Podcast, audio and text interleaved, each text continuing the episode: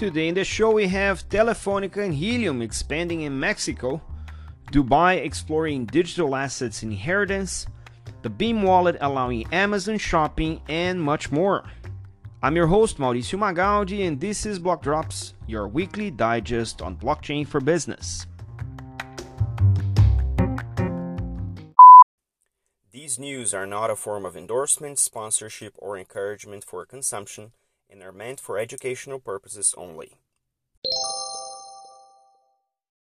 We recently covered one of the new buzzwords of the season, which is a DePIN, or Decentralized Public Infrastructure Networks. And recently, my friend Gustavo Cunha reminded me that we were already discussing DP, DePIN without necessarily naming it like that when we discussed about the Helium network. Helium, for those of you who don't know or don't recall, Helium was this piece of infrastructure. It's a hotspot that you buy and you put it in your house, and you get paid in Helium tokens. And the people who use that network pays for the use of the network, and you get a cut of that in Helium tokens. So that's how um, Helium makes money and makes you money and it was one of the first instances of what we now call DePIN again. And uh, the the news of the week is that they partnered with Telefonica. Telefonica is one of the largest telco operators in the world. Uh, and they will be rolling out mobile hotspots in Mexico City and Oaxaca. Uh, this is signed partnership between Telefonica and Nova Labs, the uh, the manufacturers of, of the helium hotspot and the uh, governors per se of the helium blockchain.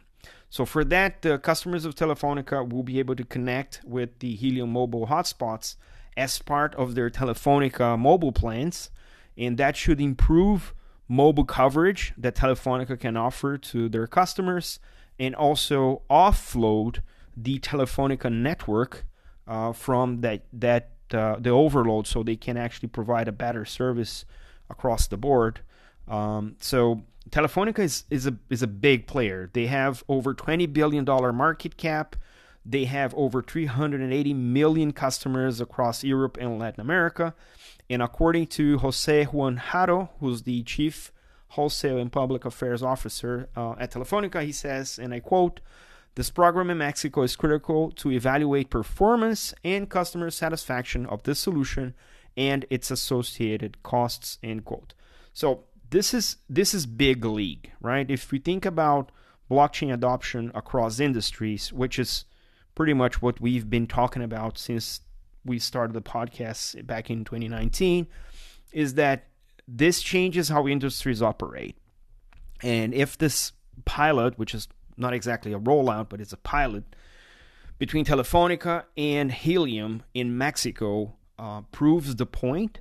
That means that we can start getting a lot more serious about using such infrastructure or DePIN uh, powered by blockchain to actually create industry wide horizontal value um, in terms of cost management, in terms of ownership, in terms of distribution and resilience because if you have a building with five or six hotspots from from helium it's if one fails then the network's still running because the, the other you know four or five are still there.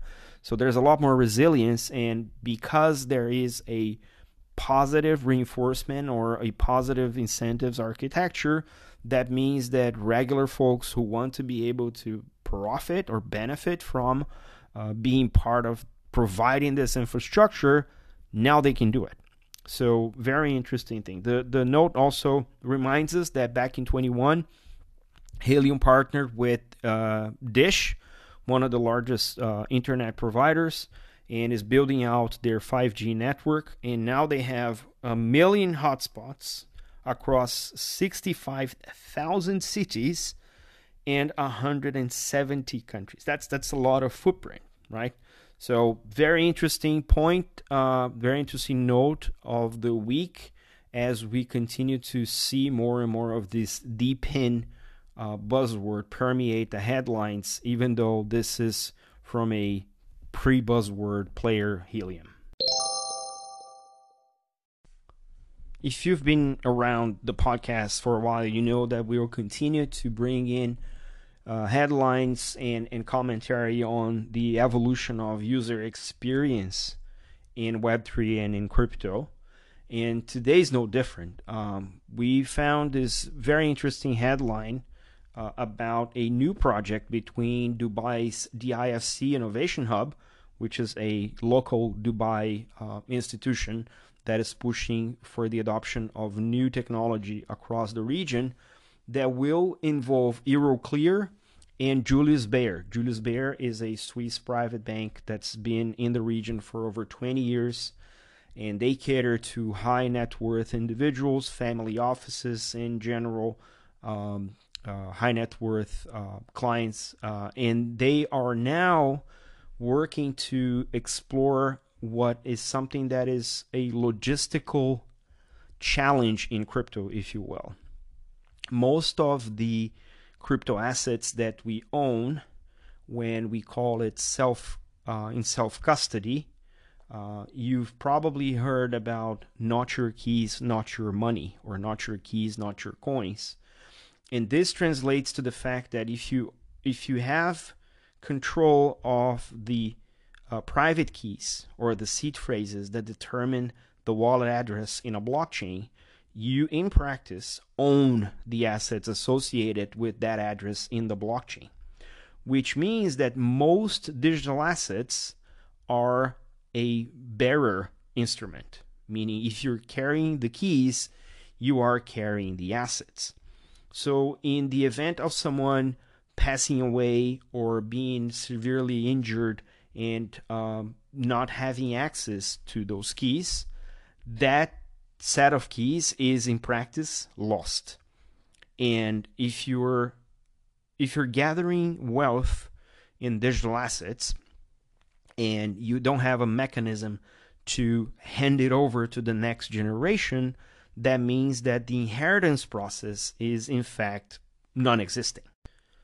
So, being a high net worth banking um, provider, Julius Baer is partnering uh, with Euroclear in this DIFC innovation project to identify how to apply technologies that involve smart contracts in guaranteeing that if you have digital assets and they are part of your will, they're part of the inheritance for your family across generations, there will be mechanisms in the blockchain that you can actually deploy to pass those assets to the next bearer or to the next generation of your family, right?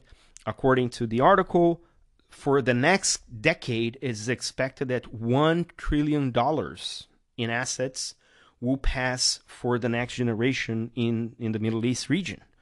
So that is a lot of money that, if they are increasingly uh, held in wealth, in digital wealth, it's very likely that this, without this mechanism, it will be impossible for the next generation to actually have access to those uh, assets. So, according to Mohamed Alblooshi, who's the CEO of the DIFC Innovation Hub, and I quote, the region is witnessing a trend of generational wealth being deployed across a variety of digital asset classes to diversify and future proof their portfolios. This newly launched innovation project will help transform one of the largest underserved markets in the region and open doors to a more inclusive and tech-enabled future for family businesses and the wealth management industry. End quote.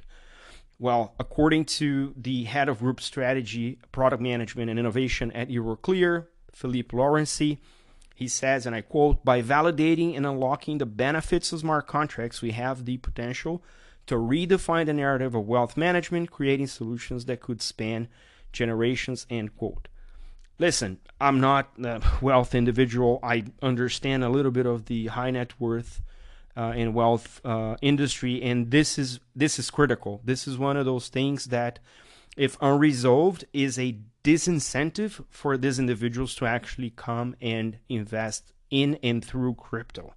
So let's um, follow closely the developments of this uh, project. They'll uh, they'll publish a white paper for for the results and in order to help other jurisdictions in other areas in the world, and it's going to be very interesting to see this come to fruition.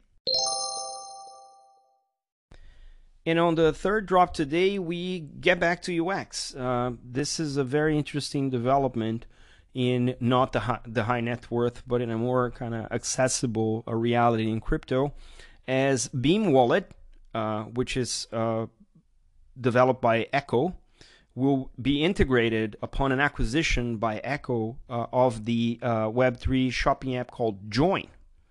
So Beam is probably one of the easiest to onboard wallets in crypto currently because it doesn't require necessarily you to go through the seed phrase and the private key ceremony and ritual, you can actually create a new Beam wallet with your uh, Twitter uh, login, your X login. So you can actually go and create a wallet associated with your social uh, login, and that becomes the way for you to interact with the blockchain.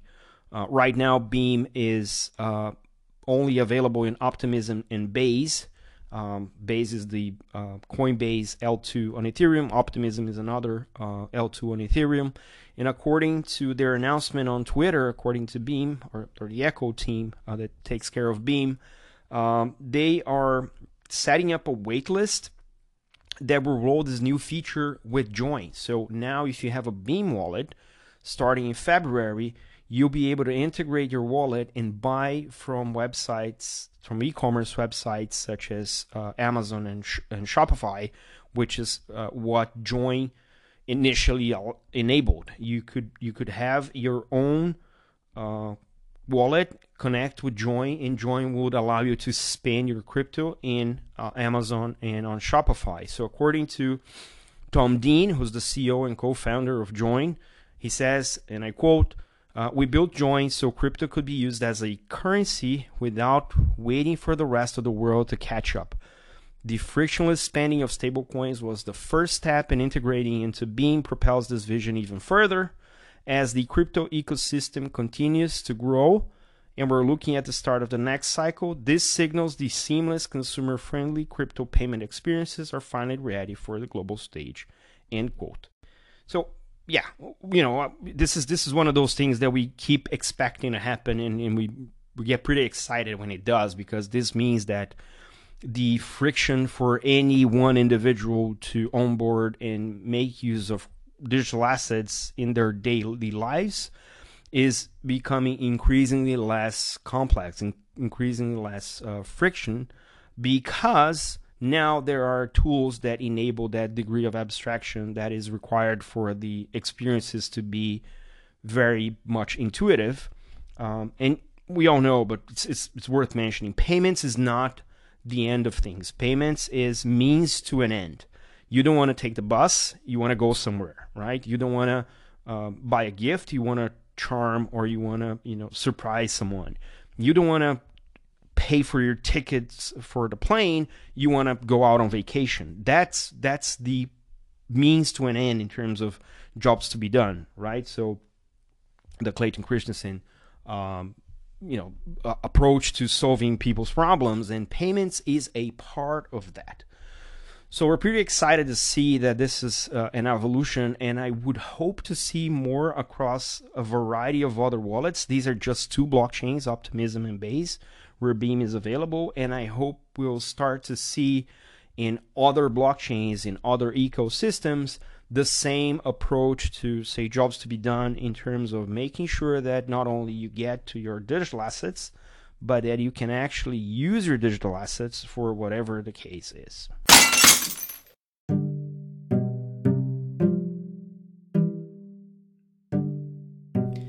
In a week back full of news, here is more. Itaú announced they will use Liqi's trading platform for their client offering. Polygon proposed a new thesis in scaling called aggregated blockchains. Fitbank and goBlockchain announced a partnership to tokenize financial assets. Bitwise exposed their Bitcoin ETF addresses for public transparency. The Bank of England published their response to their own consultation about the digital pound in partnership with HMRC. El Salvador approved issuance of digital assets backed by soybeans. There's a black swan bug on Ethereum mainnet that might require a chain rollback if left unaddressed. And the CEO says OpenSea has received acquisition offers but will wait for the right partner.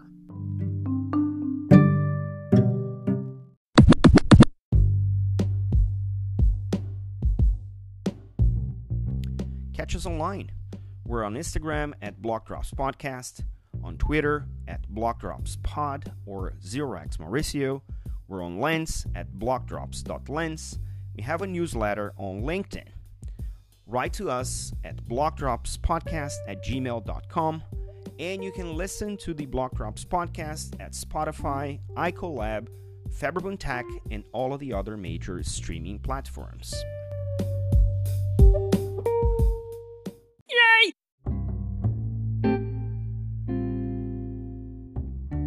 Shoutouts today to the people who share the links you will find in the episode notes.